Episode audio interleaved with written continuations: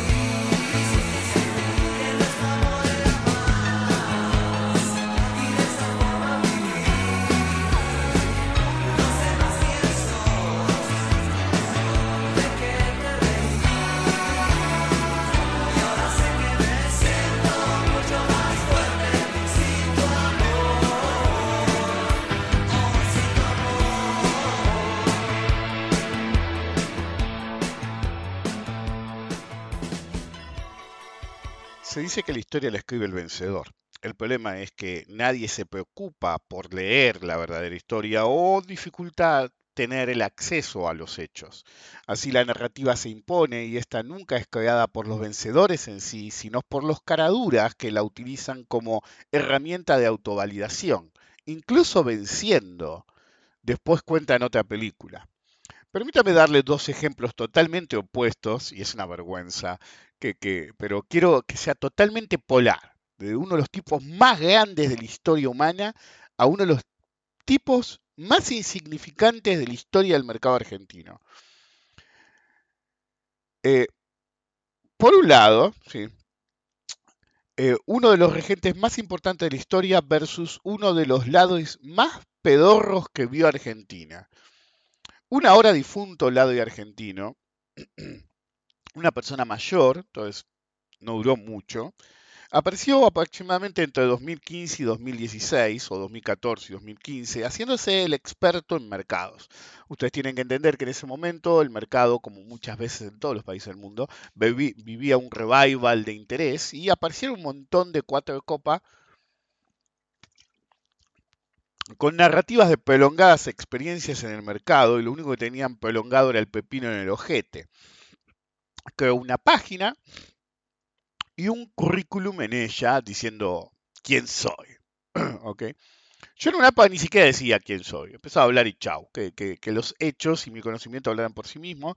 Y un amigo, me decía, no, vos tenés que decir quién sos, boludo. Nadie tiene un currículum como el tuyo, qué sé yo, bla, bla. Bueno, entonces en alguna época lo usaba, qué sé yo o está mi LinkedIn de hace años, en una época la gente pensaba que LinkedIn era para otra cosa, entonces todos nos hicimos nuestro LinkedIn y es un producto que no sé ni cómo existe todavía. Anyway, en su página de, quién era él, primero tenía cinco años de experiencia. ¿sí? Y, me acuerdo que cuando apareció con un grupo de amigos decíamos, pero si te acaba de aparecer y se, se nota que no sabe un carajo. Pero bueno, cinco años de experiencia, podés sumar el tiempo que miraba Bloomberg Television este, o, leías la, la, página financiera por los chistes económicos. semanas después, solo semanas después, decía que tenía 10 años de experiencia. Un par de meses después, tenía 20 años de experiencia. Y en el pico llegó a decir que tenía la misma experiencia que yo o más. Este, así los ilusos principiantes se acumulaban con el verso de, uy, qué viejo gracioso, qué simpático, qué sé yo. Eh, un día, eh, alguien que de hecho era un acólito de él, lo pescó en un webinar con una página que decía cómo trazar un canal. El tipo iba a dar un webinar sobre análisis técnico y necesitaba abrir una página que se llamaba cómo trazar un canal. Claro comportamiento lado, dirán. Permítanme ahora llevarlos al lejano pasado. Hace casi 3.300 años, un joven Ramsés II, el otro polo obviamente, buscaba ser recordado como el más grande de todos los tiempos. Y de joven, él no podía saber que iba a ser recordado como uno de los más grandes de todos los tiempos, ni que iba a tener una esperanza de vida, vida tan larga que nadie sabe exactamente qué edad tenía, en una época que la esperanza de vida era la mitad o menos de lo que el tipo vivió. Hubo gente que, tres generaciones familiares, vivieron bajo el reinado de Ramsés, es decir, realmente fue el faraón divino porque la gente decía, este tipo no se muere más. Entonces quería ser grande y buscó una victoria aplastante contra los hititas cuando pensó que la grandeza podía venir por conquista. Extremadamente raro, en la época que todavía hasta hace poco tiempo se creía la versión del super soldado, eh, no se podía explicar por qué, en vez de seguir invadiendo a medio mundo y conquistando todo el mundo conocido, simplemente se empezó a fabricar. ya no soy soldado, soy maestro mayor de obra, dijo.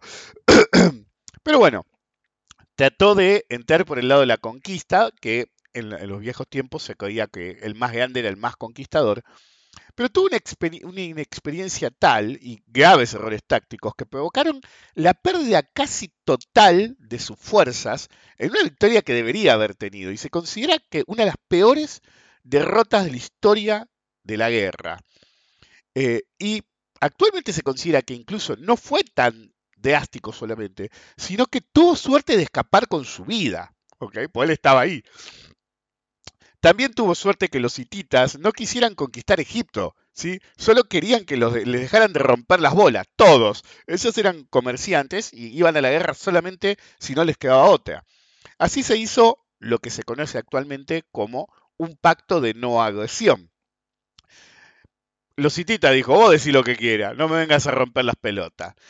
El caradura Ramsés II aprovechó la ignorancia y falta de información de su pueblo para imponer una narrativa de superestratega militar y una victoria tan aplastante en la batalla de Kadesh que nunca más iban a oír hablar de los hititas. No importa qué tan poderoso y divino sea alguien, puede sucumbir a volverse un lado y también. Ramsés II, después de todo, inventó la fake news cuando no pudo afrontar su verdadera ignorancia en un tema específico, pero Denagen fue suficientemente vivo para hacerse maestro mayor de obras y lo recordamos como uno de los grandes de la historia, a pesar de que era un perdedor. Bienvenidos a el episodio número 357 Rompiendo la Banca, soy Rick Decar. Permítanme meterme en un tema que he tocado en el pasado, no sé si del mismo modo, que es el problema del de el lado y su, sus mentiras pasadas. Eh, el lado tiene dos problemas, la, la cruel realidad actual y la cruel realidad pasada. Eso significa que hoy lo podés pescar en que, uy, no se le dio tanto el trade o la opinión no es del todo acertada, pero el problema es que si ves el historial, te das cuenta que ni siquiera deberías estar escuchándolo. Recuerda colaborar con la difusión del podcast poniendo un buen comentario, un me gusta, de, mandando una paloma mensajera, haciendo lo que hacen todos. Em, hasta los lados me hacen publicidad. Creen que me atacan y me hacen publicidad. Cada vez que un lado me ataca gana como 60 seguidores. como mínimo. ok, pues es otra fuente de gente que no me conoce. Sí, yo siempre lo digo, con mi mujer lo reímos. Un lado me ataca, entonces la persona que lee al lado, ¿eh? lo primero que hace es venir a mi tweet. Entonces está en el, Twitter del tipo que me ataca. O, normalmente es en Twitter. ¿Y qué es? Odio, odio, odio, crítica, crítica, crítica. Entonces va a ver quién es el otro. Casi todos lo hacen.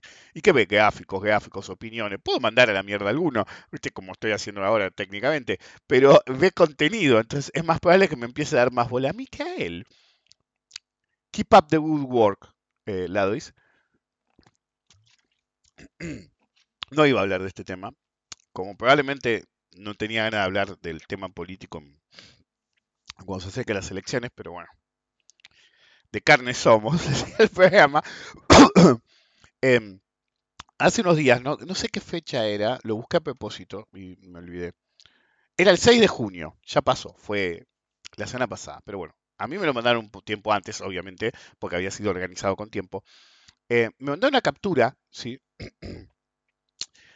Eh, de un webinar de la Universidad de San Andrés. Ustedes tienen que entender que, cualquier sistema educativo, es decir, San Andrés es bastante respetada en Argentina, era buena, hasta que permitieron que el sacerdote vudú se metiera ahí, era la mejor, porque eh, el sacerdote vudú ya había dinamitado la ditela, ahora está dinamitando la, la San Andrés. es decir, ustedes tienen que tener en cuenta que en una universidad el capital humano es clave. Entonces, si vos pones paquetes ignorantes en tu universidad, eh, vos podés tener toda la infraestructura que quieras, pero el contenido que das es malo. Entonces dependés de toda esa infraestructura, de la bolsa de trabajo, etc. Eh, y ya no valés lo que se supone que vale. Es como expliqué una vez, te conviene ir a la universidad más barata que puedas, pero que tenga una buena bolsa de trabajo y un buen network, a ir a la más cara pensándote que te va a dar estatus, o ir a la pública porque pensando que es mejor o lo que fuera. En cualquier caso, el 6 de junio 2023, 19 horas, ciclo de coyuntura financiera, el mercado que viene antes de las PASO 2023. Con un grupo de expertos. Obviamente, hay un tongo entre Josovich y, Fermo, se sabe en el ambiente desde hace tiempo. Uno apoyó la carrera de otro, entonces tienen como favores entrelazados y suelen ir juntos. Eh, entonces, el moderador, los moderadores, obviamente podía ser solamente Sherman, pero claro, Sherman llama a Chorrovich y Chorrovich te hace publicidad en el diario, ¿viste? Eh, es como una sinergia al lado.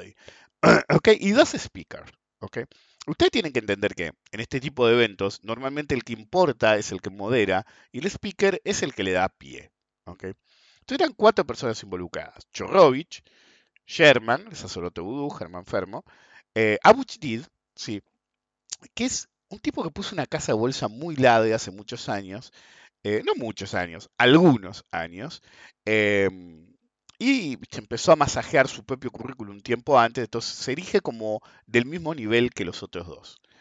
Em, la gente se olvida cuando miente que estoy hace mucho tiempo en esto y guardo todos los mails. Ok. Así le saqué la careta a uno una vez. Pero bueno, también me tenés que caer demasiado mal y, joderme demasiado. Em, bueno, eh, Abuch que es el jefe de una casa de bolsa, eh, contrató hace poco a Sherman. ¿ok? Pero la gente se olvida que el mismo Abuch Did echó a Sherman de su casa de bolsa por el papel lamentable que hizo administrando un fondo. Ahora tienen otra capacidad, digamos, una capacity. Entonces, estos tipos dicen que el objetivo del evento será analizar posicionamientos de carteras de caras a las PASO 2023 a través de los expertos operadores de mercado financiero con el equipo de trading y estrategia de la Casa de Bolsa, futuros de monedas, bonos en dólares a tasa fija, bonos en pesos a tasa fija, bonos en, con SER y eh, dólar link serán algunos de los posicionamientos alternativos que se analizarán en el evento en camino a un periodo que podría ser caracterizado por alta incertidumbre electoral. Esta es la clave. Los tipos te van a decir cómo operar frente a la elección. ¿Cómo olvidar que todos estos boludos, cada uno de estos pelotudos, eran los muchachos que en una época insistían, en particular Chorrovich y Sherman, como los muchachos yo les llamaba volvió el carry, papá.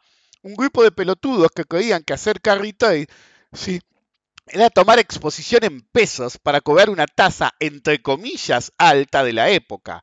Carry trade, sí, una vez en esa época insistían tanto que hice un webinar al respecto, sí. Carry trade no es una movida de tasa sino cambiaria, en la que se busca tomar un préstamo en moneda local, usar ese dinero para comprar divisas y presionar por una devaluación si se tiene suficiente poder, fue lo que hizo Soros en su momento en Inglaterra, o con una apreciación analítica bastante buena, esperar una modificación brutal del tipo de cambio.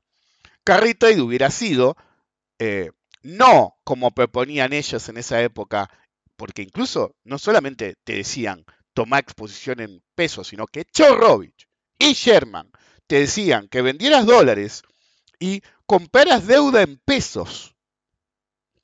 ¿Escucharon lo que dijeron? Con el tipo de cambio al límite, sí, subía todo el tiempo, pero al límite de una crisis y la inflación que iba a subir, los tipos llegaron a decir en un momento que vendieras tus dólares y compraras eh, activos en pesos. ¿Cómo eso podía salir bien? De hecho, les digo un poco más. Al principio del gobierno de Macri, los soretes te decían que vendieras tus dólares, tomaras la exposición en pesos ¿sí? y compraras futuros de dólares por si te devaluaban. Y uno puede decir, bueno, aunque sea ahí se cubría. Pero en ese momento no tenías la crisis inminente.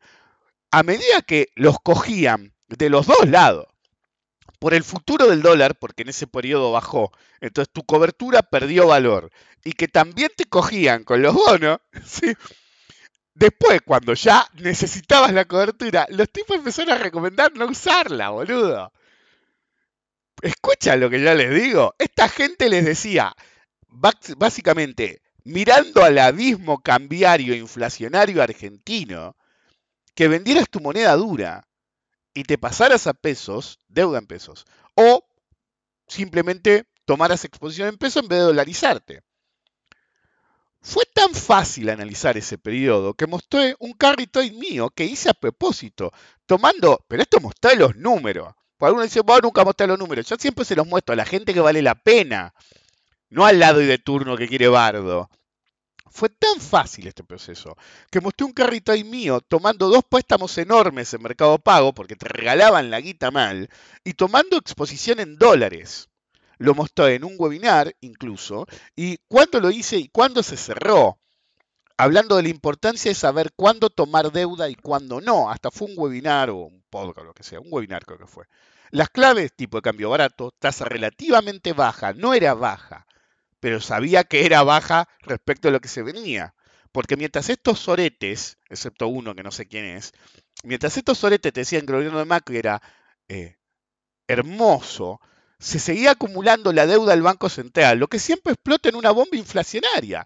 Lo paradójico que está es la gente que te dice que ese comportamiento genera inflación, pero te decían que no iba a generar inflación. What the fuck? Todo tipo de cambio barato, tasa relativamente baja, expectativas inflacionarias y devaluatorias brutales. Gatillo y acobear.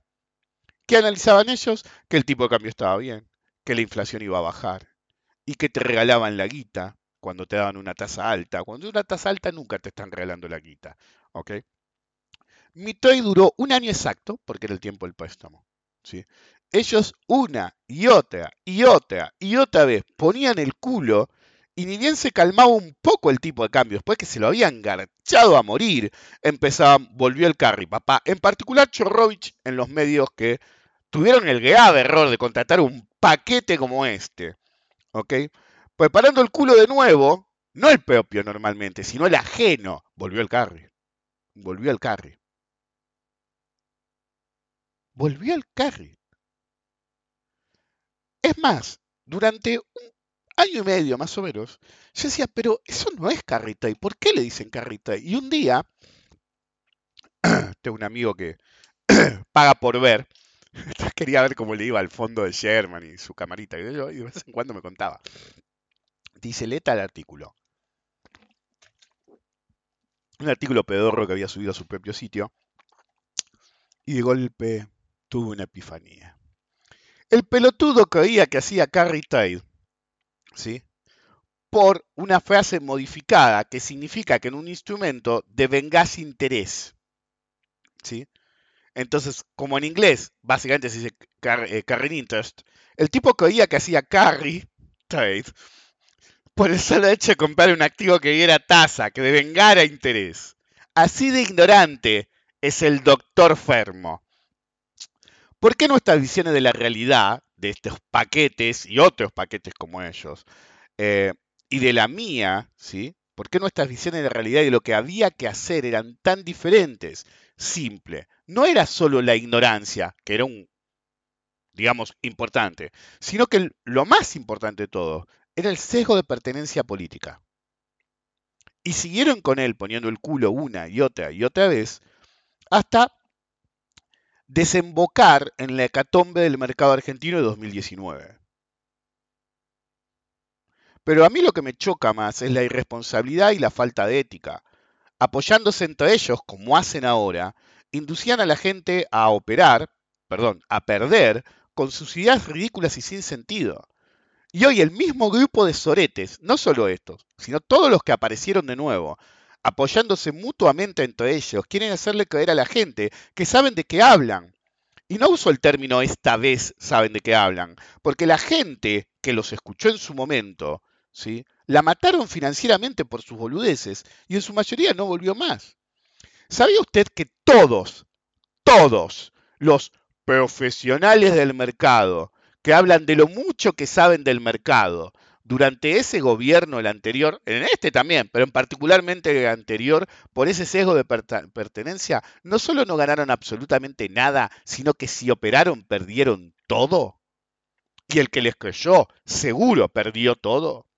No acertaron uno, uno de sus análisis durante cuatro años del gobierno anterior y durante este gobierno también, pero concretamente en esa era que se proponían como genios indiscutibles de las finanzas.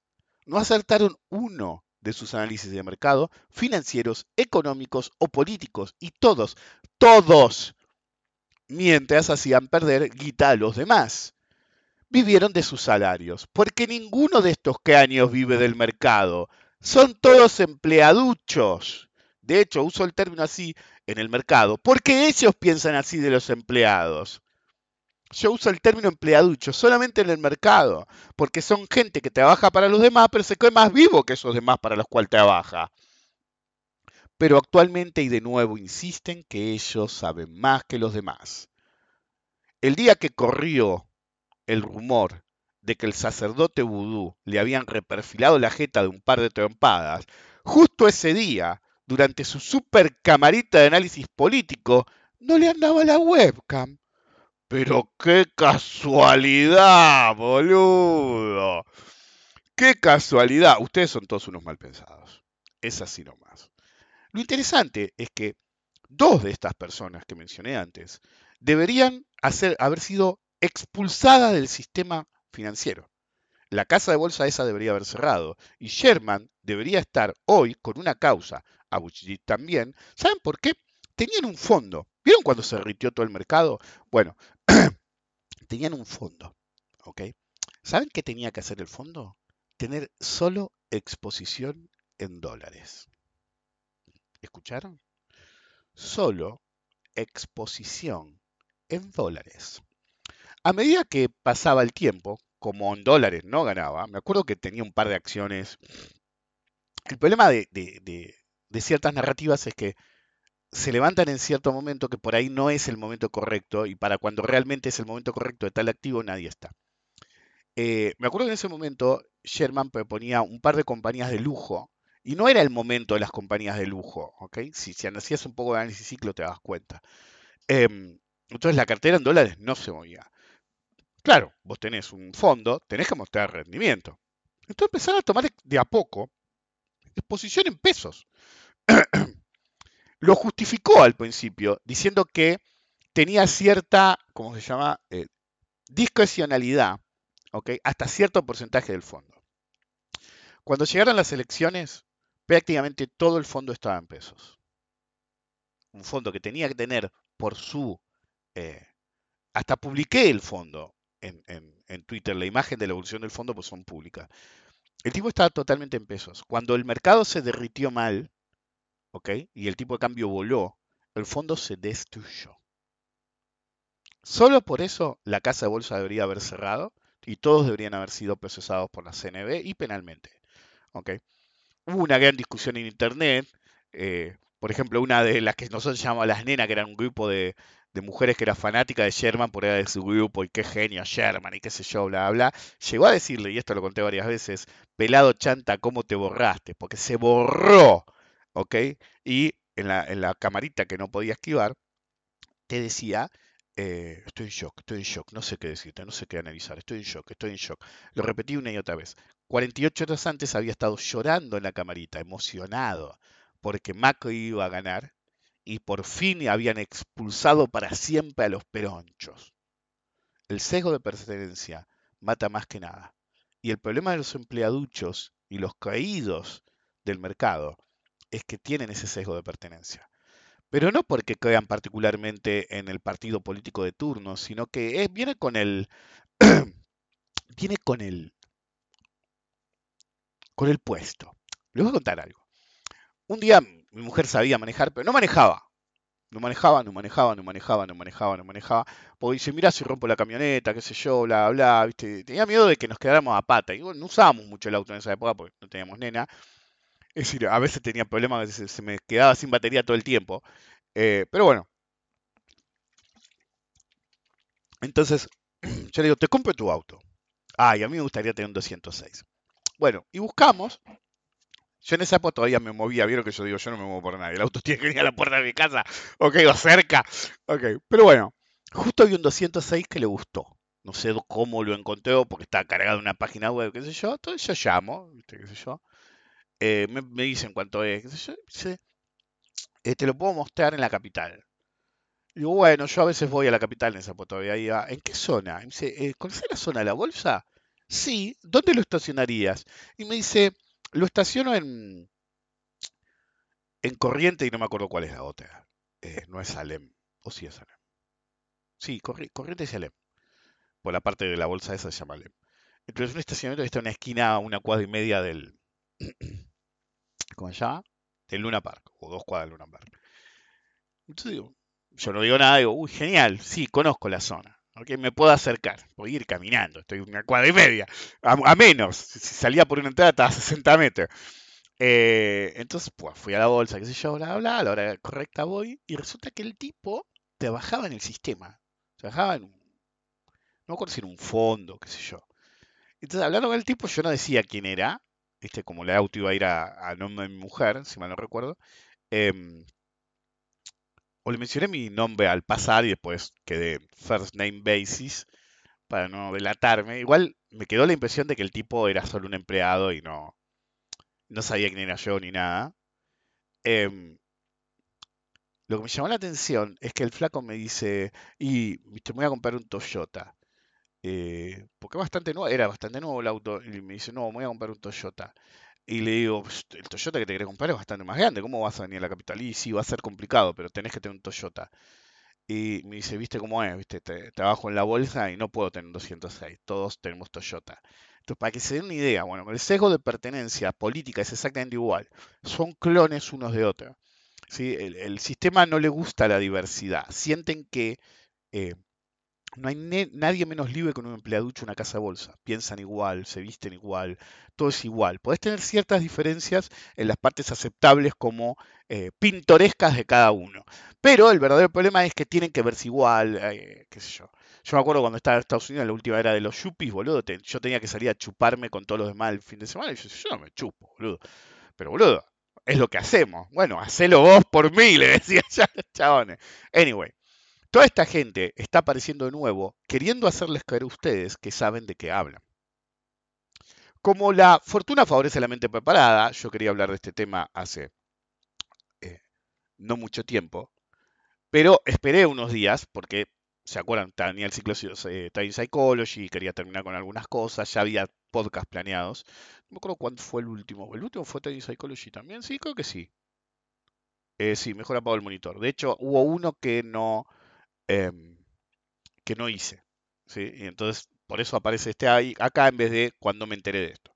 Pero la fortuna favorece la mente preparada. Y poco después de que me mandaron la captura, y casualmente el mismo puto día, miren lo que son las casualidades en el mercado. No me había fijado hasta ahora, ¿eh? A mí me avisaron antes el webinar de Sherman y todos los demás. 6 de junio. ¿Ok? 19 horas el 6 de junio, a las 3 y 26 de la tarde, el nene Cheto, que no suele hablar mucho de bonos, pone uno de los bonos argentinos que más me gusta en este momento es el Buenos 37 Ticker BA 37D. Tiene poco volumen, pero qué flujo hermoso, ¿eh?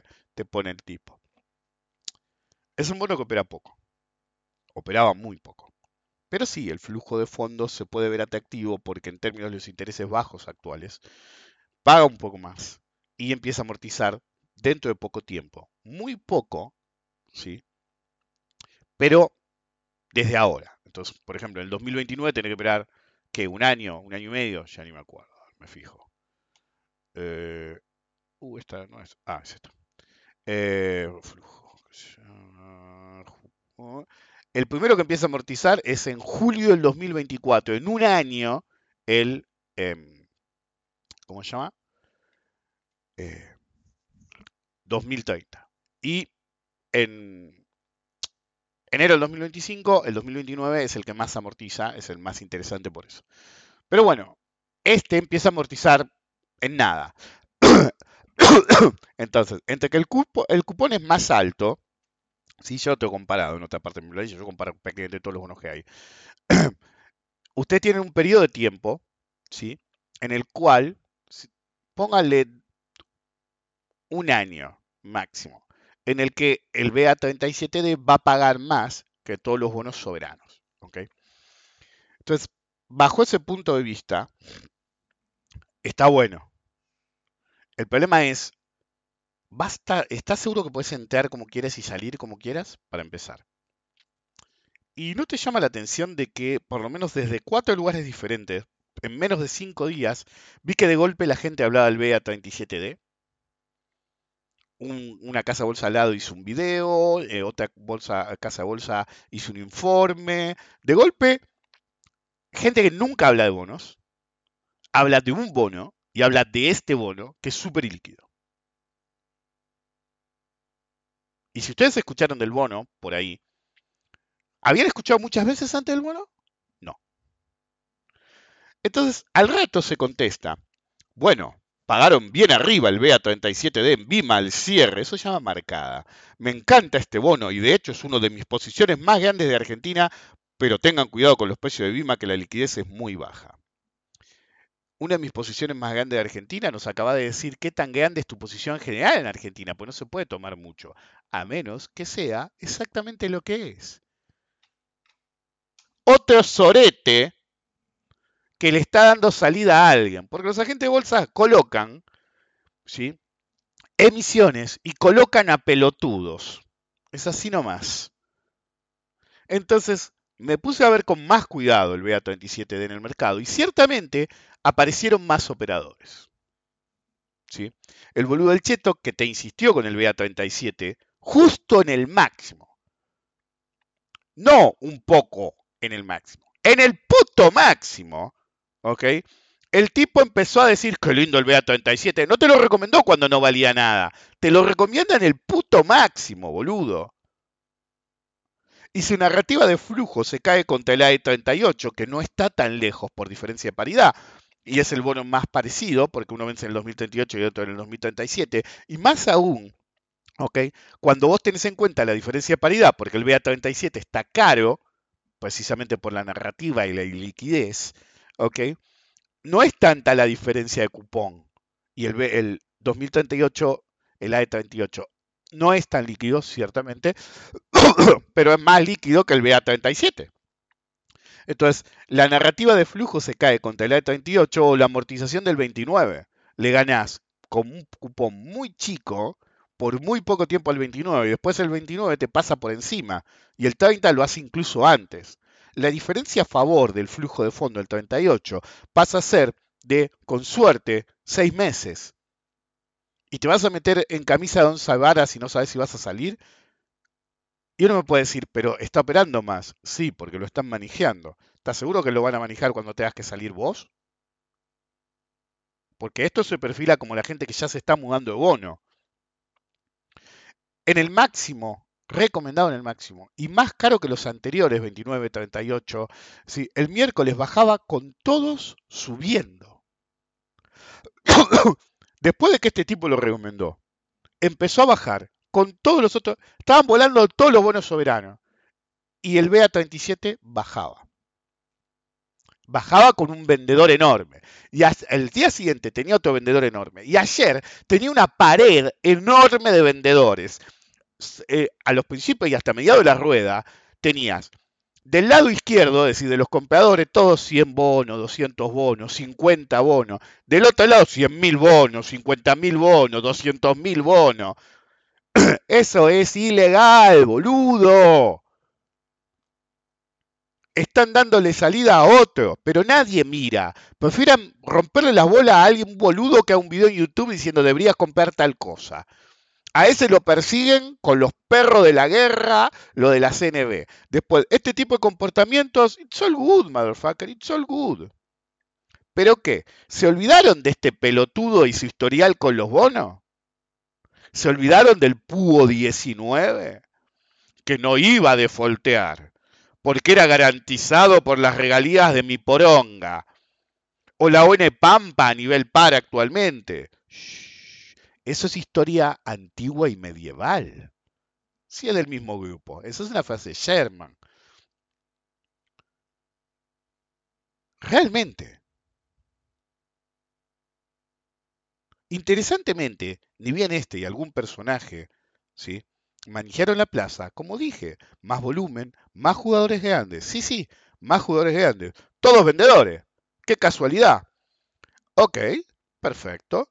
Cuando fueron el PUDO 19, este sorete, el cheto, te decía que era el mejor bono de Argentina. Te recomendaba un bono porque tenía un cupón enorme.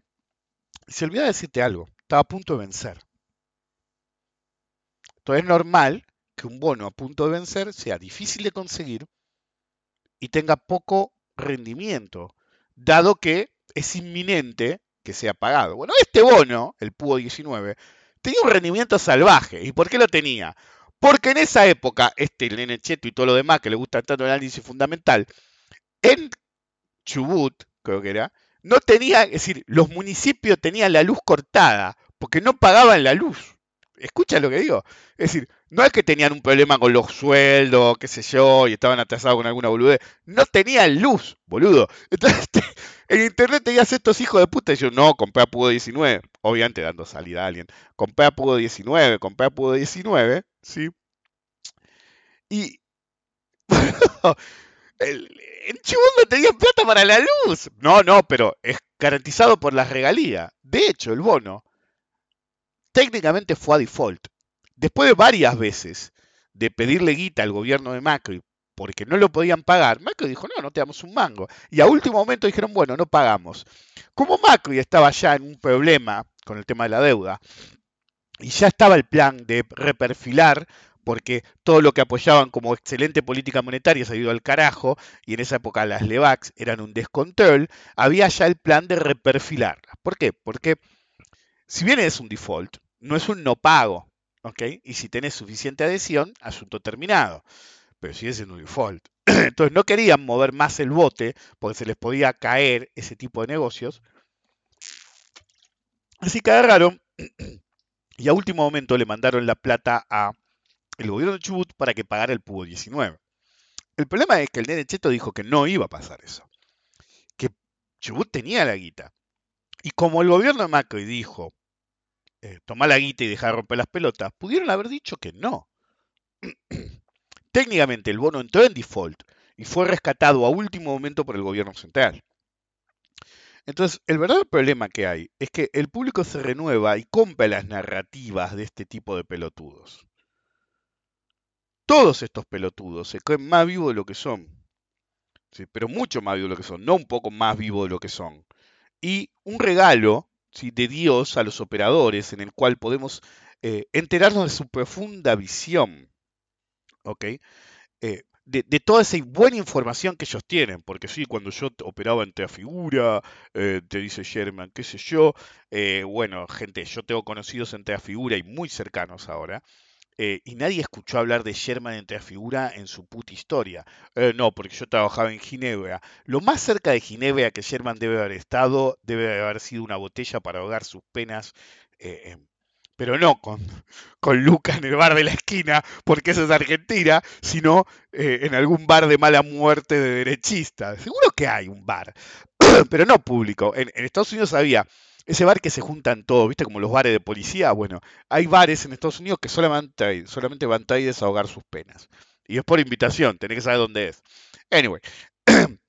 Entonces, yo veo algunos currículums y digo, chicos, media pila. ¿Ok? ¿Por qué? Ustedes tienen que entender que el 90% de los que dice que está afuera lo hacen en universidades específicas. ¿Por qué? Muchas universidades privadas ofrecen la doble titulación, por un fee, obviamente, ponen unos mangos y del mismo modo que la UBA podés ir a Europa y validar tu título, pero vos seguís siendo eh, eh, graduado de la UBA. Bueno, estos va más. Por ejemplo, hay mucha gente del Paris, hay mucha gente de la Universidad de Nueva York. Creo que en Nueva York tenía teatro, no sé si seguirá, con la del Salvador. Eh, Paris, no me acuerdo con cuál era. La otra vez me dijeron. Eh, UCLA tenía un teatro. Entonces, los tipos estudiaban acá y después decían, no, pues yo estoy en la UCLA o estudié en el EC Paris y qué sé yo. Y me acuerdo que una vez un conocido mío dijo, pero ese no habla ni francés, boludo, ¿dónde estudió? No, decía el chabón, ¿sabes lo que pasa allá? El inglés es el idioma común. Boludo, ¿cómo se nota que nunca pisaste Francia, hijo de puta? Un francés, antes de, dar, antes de hablarte, saludarte en inglés, prefiere colgarse del poste de luz más cercano, boludo. ¿Sabes cómo tenés que hacer si vos no hablas francés en, Francia para que no te traten como el ojete o te ignoren, por más que hablen inglés? Primero tenés que ah, usar el poco francés que domines. Yo conozco cinco palabras, me aprendo diez cuando viajo.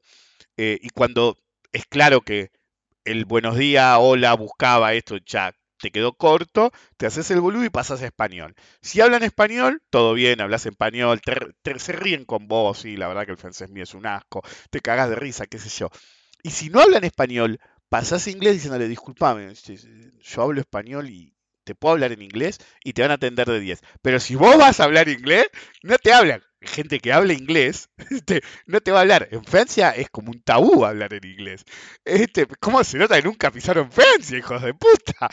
Este, eh, entonces, en cualquier caso, eh, hay una dinámica de, los lados de presentarse con un eh, tag record ficticio. Es decir, sí, porque cuando yo operaba... me acuerdo cuando Ruarte puso un gráfico, Ruarte es macanudo, es un tipo macanudo. Ruarte puso un gráfico del Merval ¿sí? Eh, desde, no me acuerdo, 1980, 1984, qué sé yo. La base de datos más larga que hay de Bolsa Argentina es la mía. Ya lo expliqué. Em, podría ser más larga, pero lamentablemente una parte de la base se perdió, no era mía. Y cuando la pedí no la encontraron. Em, entonces, la base más larga es desde 1984. En eh, hay una razón. Desde 1984 es lo que se llama índice de bolsa general. Un poco antes en realidad. Antes de eso, ¿sí? había un índice que se llamaba índice valor, pero no era un índice de bolsa per se, sino una cuenta que hacían. No era como algo oficial, como índice de bolsa general, Merval, etc. Em, y simplemente se ponían las cotizaciones de las empresas más importantes. Entonces, cuando yo me contacté en la bolsa en su momento, me dijeron, mira, antes que eso, ya sabes, está, estaba el índice de bolsa, eh, el índice general, pero no sé si eso está. Yo ya sé, pero si está, decime. Nunca me contactaron, así que seguramente no está. Eh, y eso hace que mi base de datos sea la más antigua, porque de hecho los tipos me ofrecían índice bolsa general y Merval desde 2000 y yo tengo de 1984. Entonces yo le dije abiertamente, yo tengo desde 1984, pero quiero antes de eso. Yo sabía que era un long shot, no me lo dieron, obviamente. Eh, bueno, en cualquier caso, entonces estoy con estos muchachos em, eh, viendo con un grupo de amigos, estábamos hablando y aparece un gráfico de Ruarte un gráfico Ruarte desde, no sé, 1984 o lo que fuera. En respuesta al gráfico largo plazo mío, él quiso poner el suyo, se veía bastante incompleto y raro, y dice índice Merval desde 1984. Y uno le contesta, un seguidor mío, ¿viste?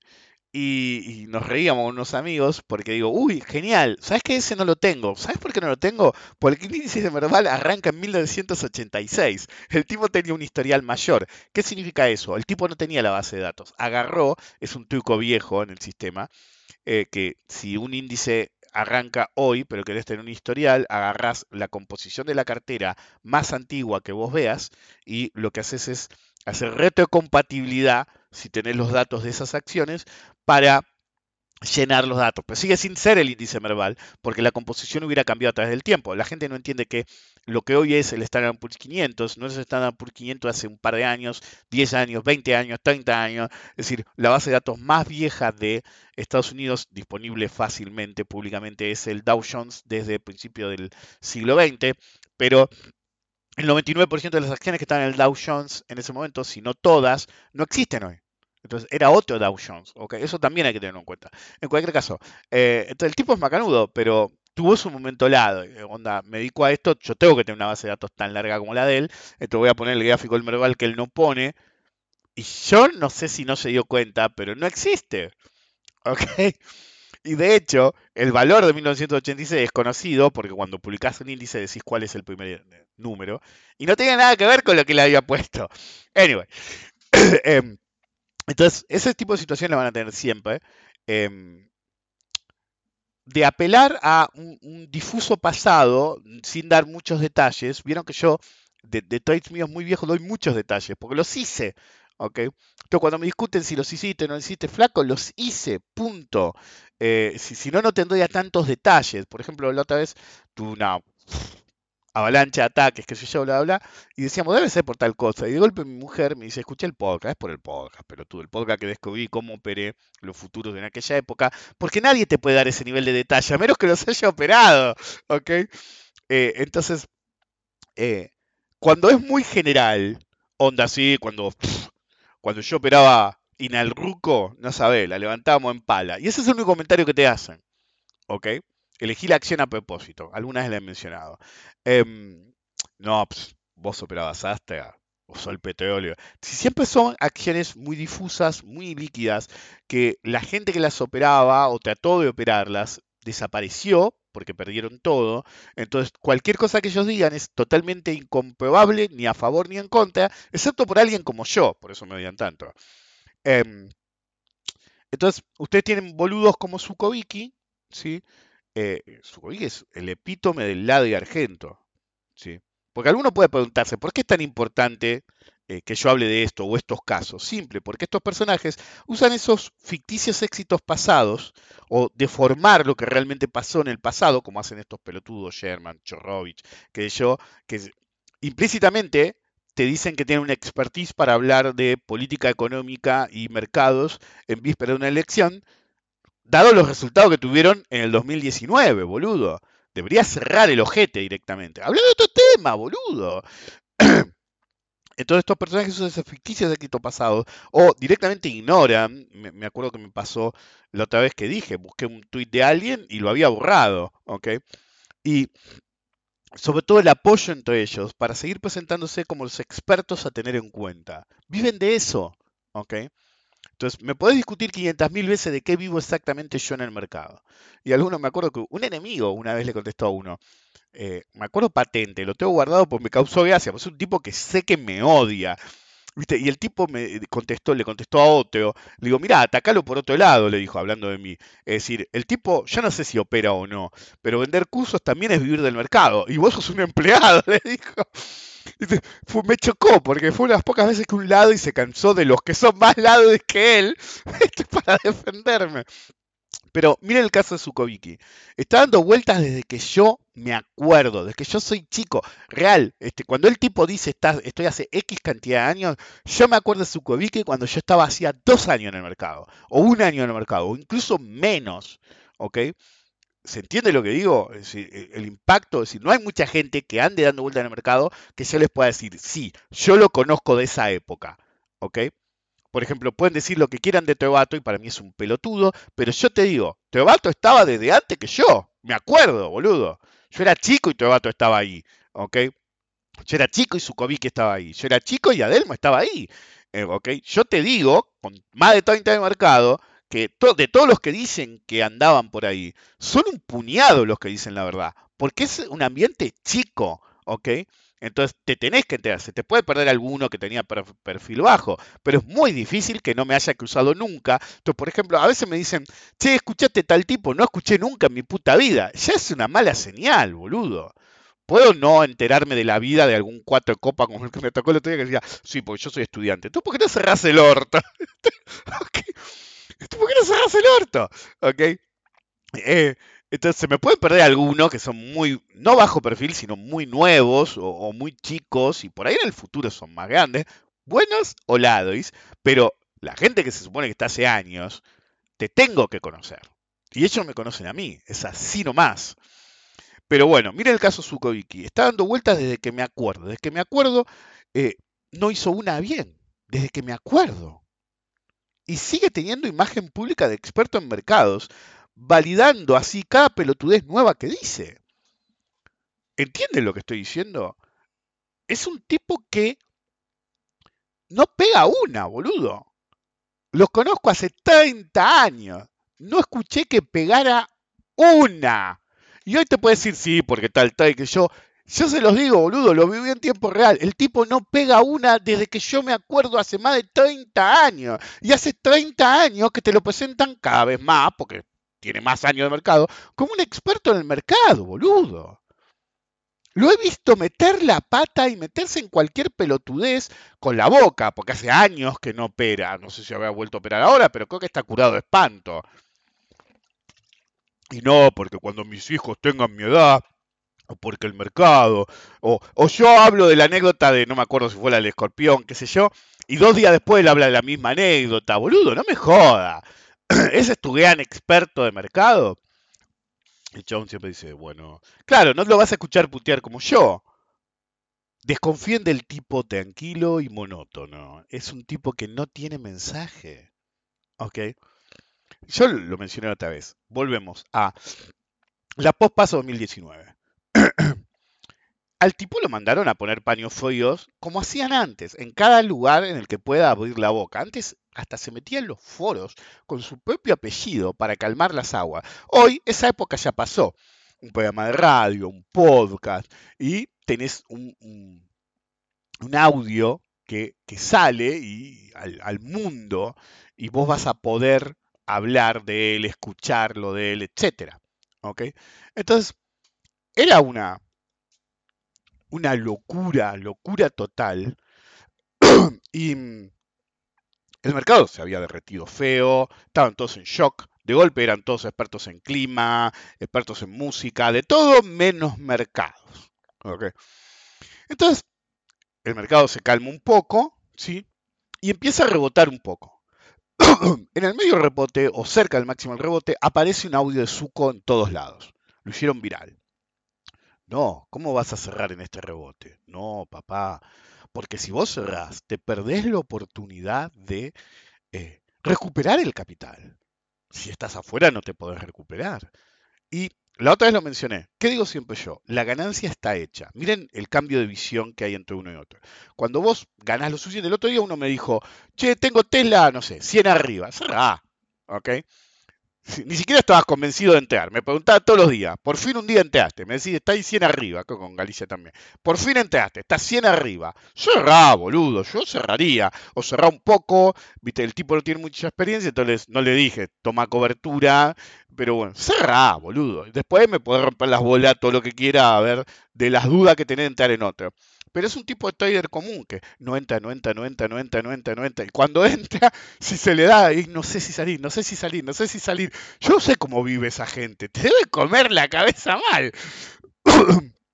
Eh, pero bueno, cada uno carga su propia mochila, ¿no? Yo tengo la mía, usted tiene la suya. En cualquier caso, em, entonces había roto que yo, no, la y entonces, en vez de decir como yo, la ganancia está hecha, o deja que la siga otro, o asegúrate la ganancia, el tipo dijo, la pérdida está hecha. Mentalidad de perdedor total. Te cogieron, deja que, déjala morir adentro, básicamente dijo, porque si salís, no te vas a poder recuperar. Ok, es el día de hoy que si seguías el, el consejo de Sukoviki, seguís perdedor. ¿Escucharon lo que acabo de decir? Si vos mantenías las posiciones que tenías en ese momento, la posición más ubicua de ese momento fue Grupo Financiero Galicia. ¿Ok? Si vos, eh, me debería fijar en el gráfico, pero creo que incluso hoy, hoy, no estás ganador. en términos de índice Merval, sé que sí, porque el otro día lo miré y estaba en el, bueno, está en el mayor nivel desde ese colapso, pero no en el nivel previo al colapso. ¿Ok? Entonces, en 2019, el día del colapso. Y sí, valía 33 dólares. ¿Está bien esto? Sí, el gap tiene que ser este. Em, como 34 dólares, 33 dólares, ¿ok? Es el día de hoy que está 50 abajo. Si vos escuchabas a Zukoviki ese día, seguís perdedor. Cuatro años después, flaco, podríamos ver todas las otras acciones, ¿ok? Pero esta era la que más gente se había metido y se había metido encima en opciones. Entonces, si vos escuchabas el audio del tipo y le hacías caso con su narrativa de qué tanto más podés perder, cuatro años después seguís 50 abajo, más del 50 abajo. ¿Ok? Y el tipo sigue opinando. Y sigue, siguen ponderándolo como si fuera un genio del mercado. El tipo te dijo hace cuatro años, mantené para recuperar, boludo. Y está 50 abajo cuatro putos años después, boludo. Lo peor no es eso, lo peor es que después de que salió ese audio, el mercado se volvió a hacer mierda. Porque cualquier rebote que tengas, que fue el rebote pospaso, que en términos de Galicia fue de soporte de 10 hasta la zona 17, y vos decís, uy, boludo, voló, era tu salida, boludo. Después se fue a 6, no, no sé cuánto. Te hicieron el culo, boludo. Todo por un audio de este pelotudo que se erige como un experto en mercado de capitales apoyado por las instituciones, porque le tiraron un hueso en su momento porque no tenía dónde caerse muerto. El tipo te dijo, mantené, estás 50 abajo, boludo. Y ese mantener te costó no salir en 17, ok, o 15, irte a 6. Si salías en el rebote y querías entrar de nuevo, comprabas a 6 pasabas de estar en el horno mal a tener el doble de posición. Entonces la siguiente suba, cuando se fue de 6 a 13, subió 100% de nuevo. Habías recuperado un paquete de la guita. Porque eran swings hiper claros. Te dio tiempo en todos los pivots. En vez de mantener, era vender. Te la mandaste. What to do when you fuck up. Salí de ahí, maravilla, como dije el otro día. que no es una frase mía, es por un boxeador. Entonces, salí de ahí, salías de ahí, agarrabas, rebotó, 17 salías de ahí, pues, en orden, te, la te cogieron. Cuando rebotó, salió mejor que pueda, 15, 17. Cuando la ves en 6 se quedó ahí boludeando, boludo. Y después subió el 100%, tenías el doble de posición. Le hacías el 100 desde el mínimo. Ibas a seguir perdedor, pero habías recuperado un paquete de la guita. Y cuando recuperabas, si el primer swing es 70, el segundo es el 100, mejor que te corras de ahí. O empieces a diversificar un poco. O aprendas qué carajo tenés que hacer como operador. El problema de todos esta caterva de pelotudos es que cuando tenían que estar echaron a correr o se echaron a reír. Cuando tenías que estar, te cagaron a trompadas y escondiste la cara. Cuando tenías que estar, hablaste de narrativa porque estabas en shock. Cuando tenías que estar, pusiste memes y hablaste del clima. En la pospaso, volver, apaguemos el monitor, semana pasada. El, el ¿cómo se llama? Eh, ese fue ubicuo. es decir, ¿vieron? Sí, parece que va a llover, decían algunos. Te ponía música. Esta es mi playlist Sí, durante meses, hablando de clima, película. Saben que estoy viendo tal serie, la recomiendo, ¿eh? Pero ¿por qué no hablas de bolsa, flaco? Claro, te cogieron y querés taparlo todo. Entonces, durante varios meses solamente hablaban de boludeces y de golpe tímidamente empezaron, che, qué bueno tal papel, ¿eh? Y algunos tardaron dos años en ese proceso. Y hoy quieren que les des bola, boludo. Salieron un montón de lados a decir, che, qué poco sale 30 que tengo, che, qué, lindo los bonos que yo. Fue el último día la suba, venía subiendo a 5% todos los días los bonos. Bastó que los tipos dijeran eso para que se quedara ahí boludeando. Boludo, no podés. Tengan cuidado a quién siguen. Mi récord. Boludo, solo el podcast alcanza. Cuando fue lo del PUO 19, atendí al Nene Cheto en un podcast que se llama, creo que fue ese, El Hada de los Bonos. Y me acuerdo que mi argumento era, ¿y quién te lo va a pagar, pelotudo, el Hada de los Bonos? Y pasó lo que tenía que pasar. Yo tenía razón.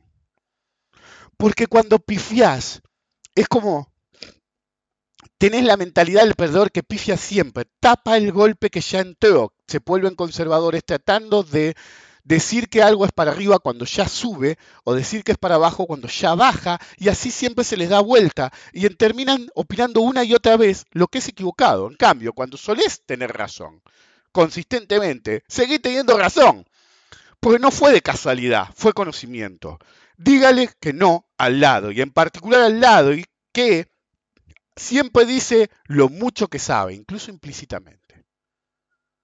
Incluso implícitamente el 90% de la gente que te dice ciertas cosas, sabes que es fruta. Ayer o anteayer un español dijo, ave o hilo para meterme, que eso lo voy a atender en otro momento, de, en la piel de un operador de opciones. Y después dijo algo que ningún operador de opciones, trader de opciones hace. Y después me bloqueó y empezó a decir, no, porque qué sé yo. Y uno me, acolito de él, me dice, ¿y por qué no decís como es? No tengo ganas. Y estoy como me bardeó uno, me bardeó otro. ¿Sabes qué? Voy a hacer un... Voy a explicar por qué el Delta Hedging no funciona. ¿Cómo es? ¿Por qué no funciona? ¿Y cuándo sí funcionaba? ¿Y cuándo se hacía? El tipo terminó teniendo más me gusta con menos de la mitad de seguidores que yo, que mi hilo. El hilo en que en realidad te decía las cosas como son y te decía todo lo que estaba mal con lo que el otro tipo te decía. ¿Saben por qué? Porque cuando leen el hilo del otro es información positiva, lo lees. Y si no sabes, crees que sabes más que antes. Cambio, lees mi hilo y lo primero que te das cuenta es que no sabías lo que vos creías que sabías. Sabes menos que antes, pero ese menos es más porque es información de verdad. La gente quiere que la caguen, la gente quiere creer que sabe, no saber. Quiere creer que gana, no ganar. Y este es un juego de ganar. Si vivís de la ilusión, vas a terminar tu ilusión en el ojete. Y ustedes deberían pensar que cuanto menos lado y sigan, más fuertes van a ser ustedes como operadores, porque el lado contamina. Nos vemos la próxima.